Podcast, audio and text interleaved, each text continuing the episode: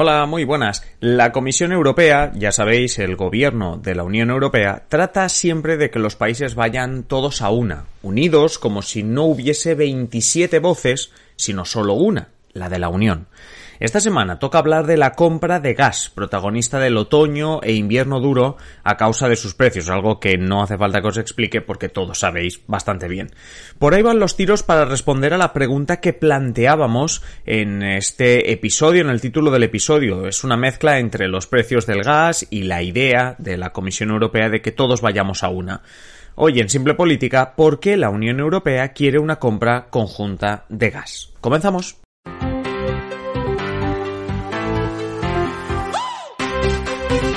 Os habla Adrián Caballero y esto es Simple Política, el podcast que trata de simplificar y traducir todos esos conceptos, estrategias y temas que están presentes cada día en los medios y que nos gustaría entender mejor.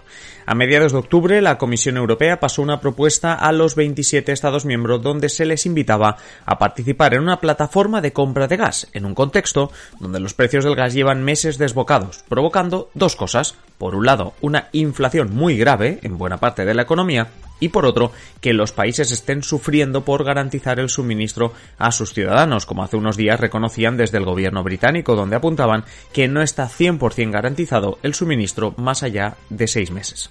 En este contexto se crea esta plataforma de adquisición de gas que es voluntaria, es decir, los países no se suman si no quieren, pero para la cual la Comisión está haciendo una presión brutal, especialmente en países clave como Alemania. El cómo y el porqué de esta iniciativa después de nuestra promo.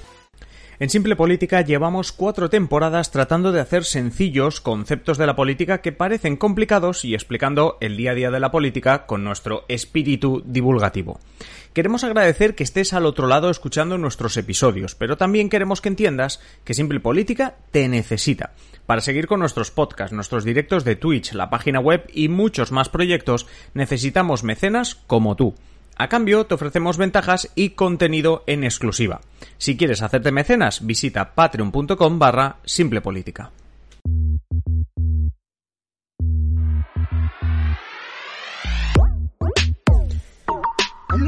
Empecemos por el porqué.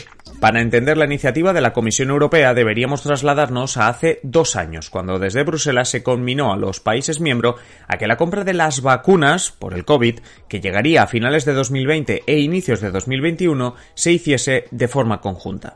Si vamos todos a una, conseguiremos un mejor precio. Esa era la convicción, la consigna. Es más, se detectó que lo contrario, esas primeras semanas donde cada estado hacía la guerra por su cuenta para conseguir vacunas, lo único que provocó fue encarecer aún más las dosis. Algo parecido está detectando la Unión Europea respecto al gas se han abierto en las últimas semanas varias alternativas al gas ruso, de las que los países europeos se van a hacer claramente dependientes. Hasta el momento, y aunque la Comisión lleva tiempo insistiendo en la necesidad de ir todos a una, los países más bien están yendo cada uno a la suya en parte porque algunos estados, como Alemania, no aceptan otras premisas de esa compra conjunta, como el poner un tope a los precios del gas, vamos, lo de extender la excepción ibérica a toda Europa. Y como no quieren compromisos de este tipo, Alemania y otros países han dicho que no, hasta hace unos días, a esta compra conjunta que se propone desde Bruselas. Pero ahora parece que se lo están pensando. La comisión ha sido clara. Haciéndonos la guerra, los precios suben más porque estamos compitiendo entre nosotros mismos. Si vamos todos a una, en cambio, negociamos conjuntamente y los precios no serán tan caros. La historia de las vacunas aplicada ahora al gas. Y casi como con las vacunas, igual de necesaria esta compra al mejor precio posible que lo de ir todos haciéndonos la guerra. La Comisión consiguió luz verde en la cumbre de este pasado 20 y 21 de octubre en Bruselas para este plan. Como os decía, la plataforma es voluntaria, pero la Comisión ha metido ahí un asterisco bastante grande, una trampita. Dicen que el 15% del gas que los 20 países tengan almacenado en cada uno de sus países deberá ser de la central europea. Es decir, tú te sumas si quieres, pero el 15% mínimo, mínimo el 15% del gas que tengas almacenado, pues para pasar este invierno, por decirlo así, deberá proceder, ya te buscarás tú la manera, de la central europea. Claro, la mejor manera es que pertenezcas a esta plataforma. Es decir, tú puedes entrar o no, pero de todo el gas que tengas almacenado, un 15% procederá de la plataforma que está creando la comisión. Vamos, que lo más sensato, como decía, es entrar.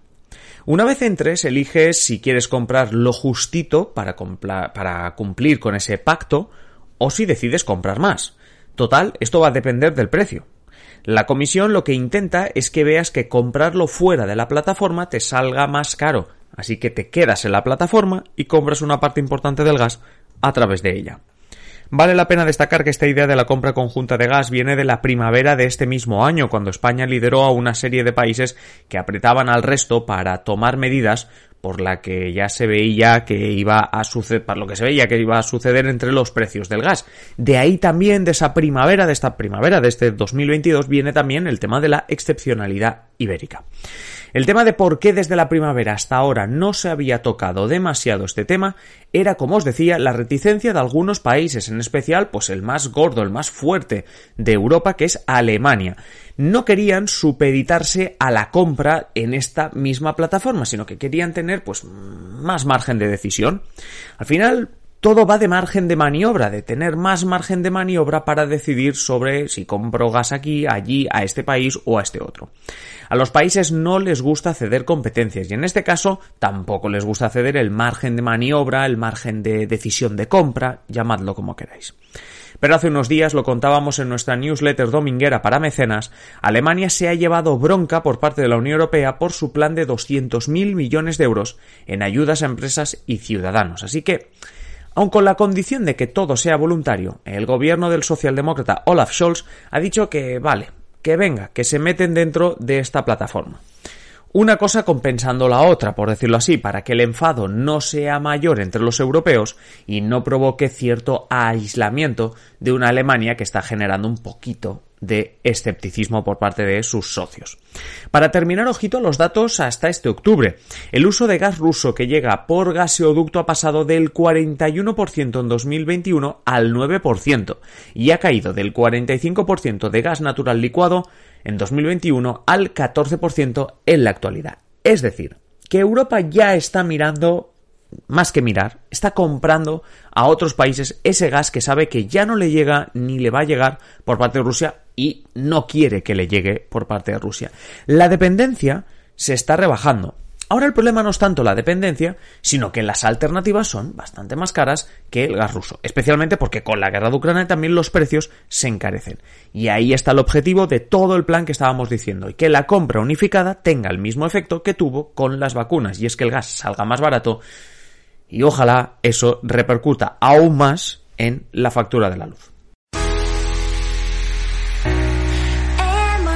Terminamos este episodio de hoy. Ya sabéis que podéis comentar cualquier cosa que queráis sobre este tema o sobre cualquier otro, sugerirnos nuevos temas ya sabéis en la caja de comentarios si estáis en iVoox o en YouTube o en simplepolitica.com barra contactar.